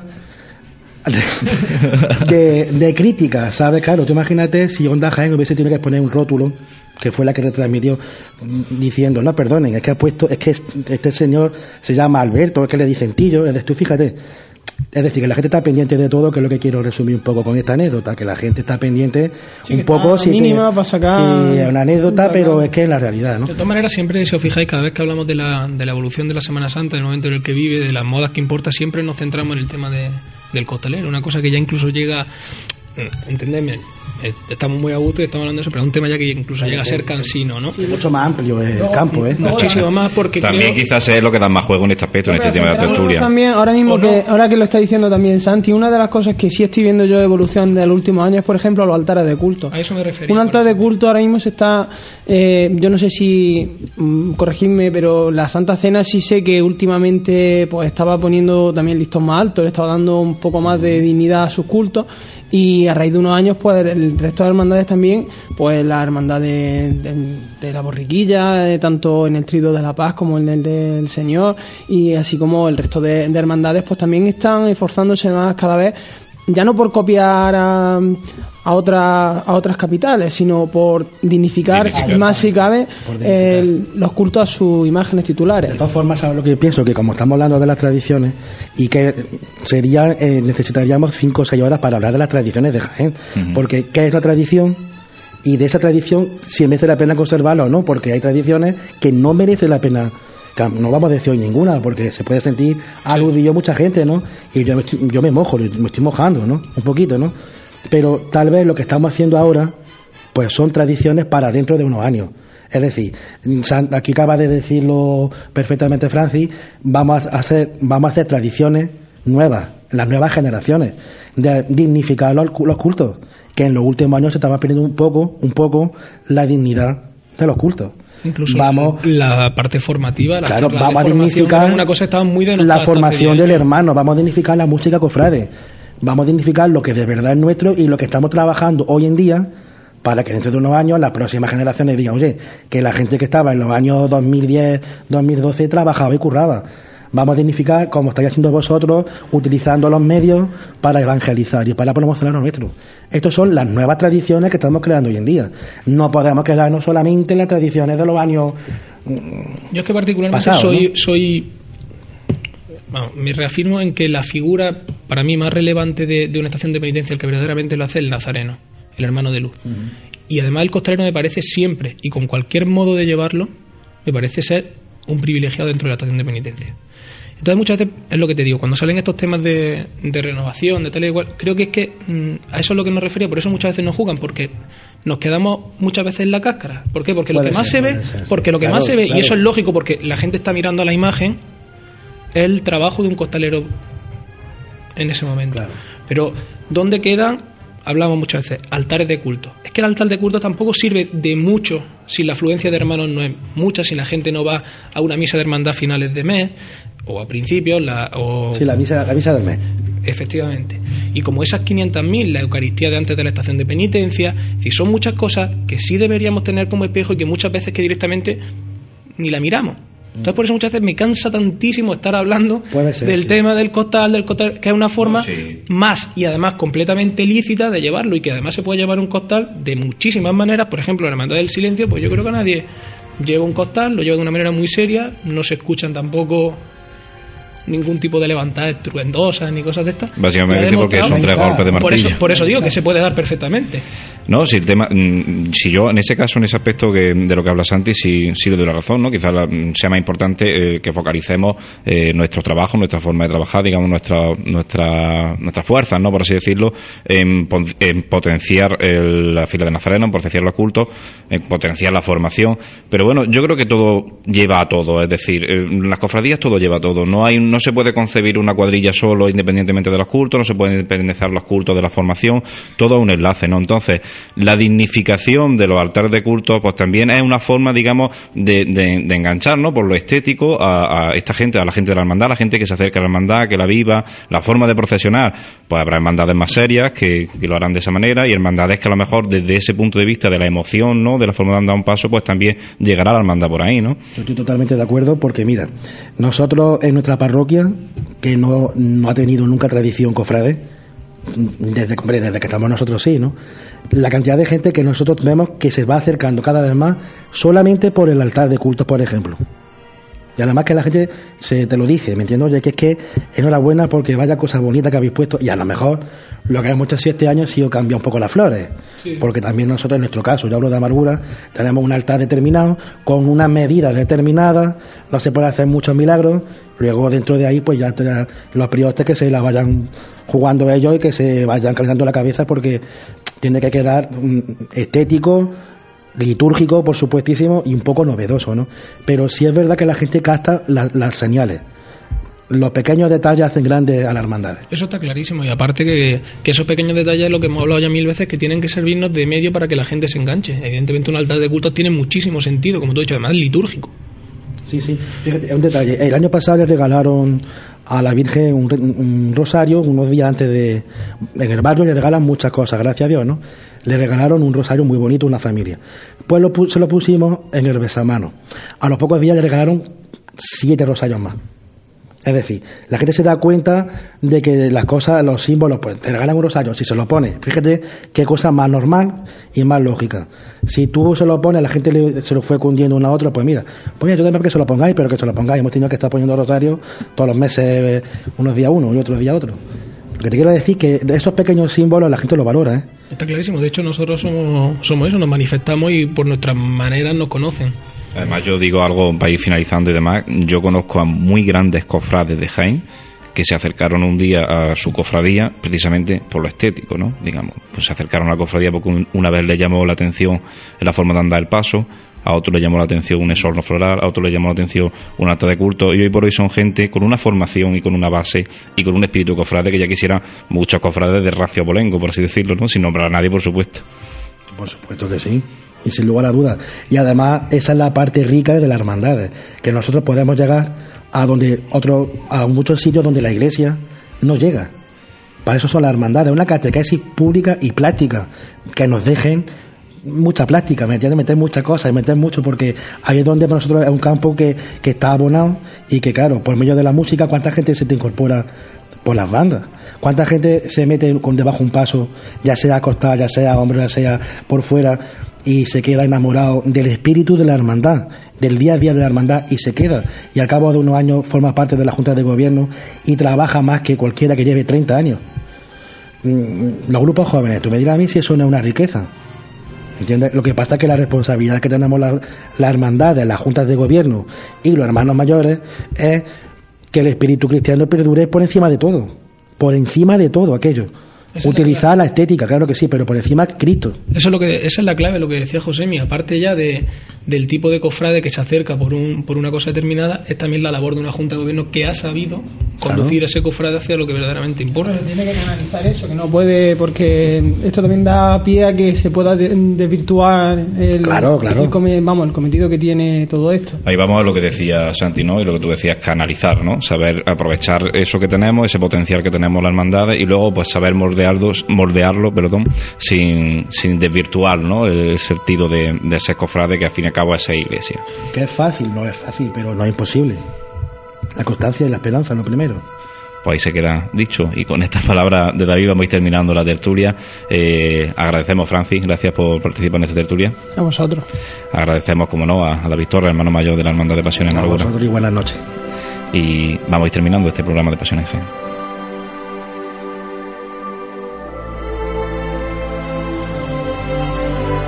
Pues bueno, hasta aquí nuestra tercera chicotá, por así decirlo, ¿no? De, este, peregrinar cofrade de Radio Pasión en Jaén en esta presente cuaresma, en estas vísperas de, de la próxima Semana Santa del año del Señor de 2013.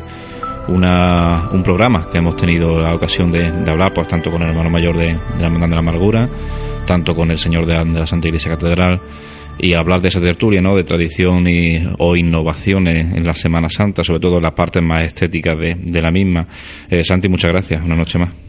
La gracias tengo que darle a, a ti y la verdad es que hemos estado muy, muy cómodos y creo que debatiendo de lo que al final nos enriquece, que es la diversidad de formas de entender la Semana Santa dentro de Jaén. Y agradecer, como no, a las personas que han estado presentes aquí. Hemos tenido un compañero, ¿no? Presente. Bueno, hay que saludar a Juan José Ruiz Lendines, que miembro de la, de la Hermandad de la, de la Buena Muerte y también agradecer la colaboración de Francia antes de la tertulia. Y agradecer, como no, también a, José Ibáñez, como siempre, que, eh, a los controles, ¿no? De a la técnica de, esta radio, de Radio Pasión en Jaén. Agradecer también a la agrupación de cofradías, una vez más, su cesión de este local y a Onda Jaén Radio por su generosa colaboración y la emisión en su, en su sintonía en el 106 de la FM. Pues hasta aquí llegamos en un programa de Pasión en Jaén, que se pose los cuatro zancos en el suelo a la espera de que ese martillo levante ese paso al cielo como se levantan los micrófonos de Pasión en Jaén para estar con ustedes, cofrades. Gracias por escucharnos y buenas noches.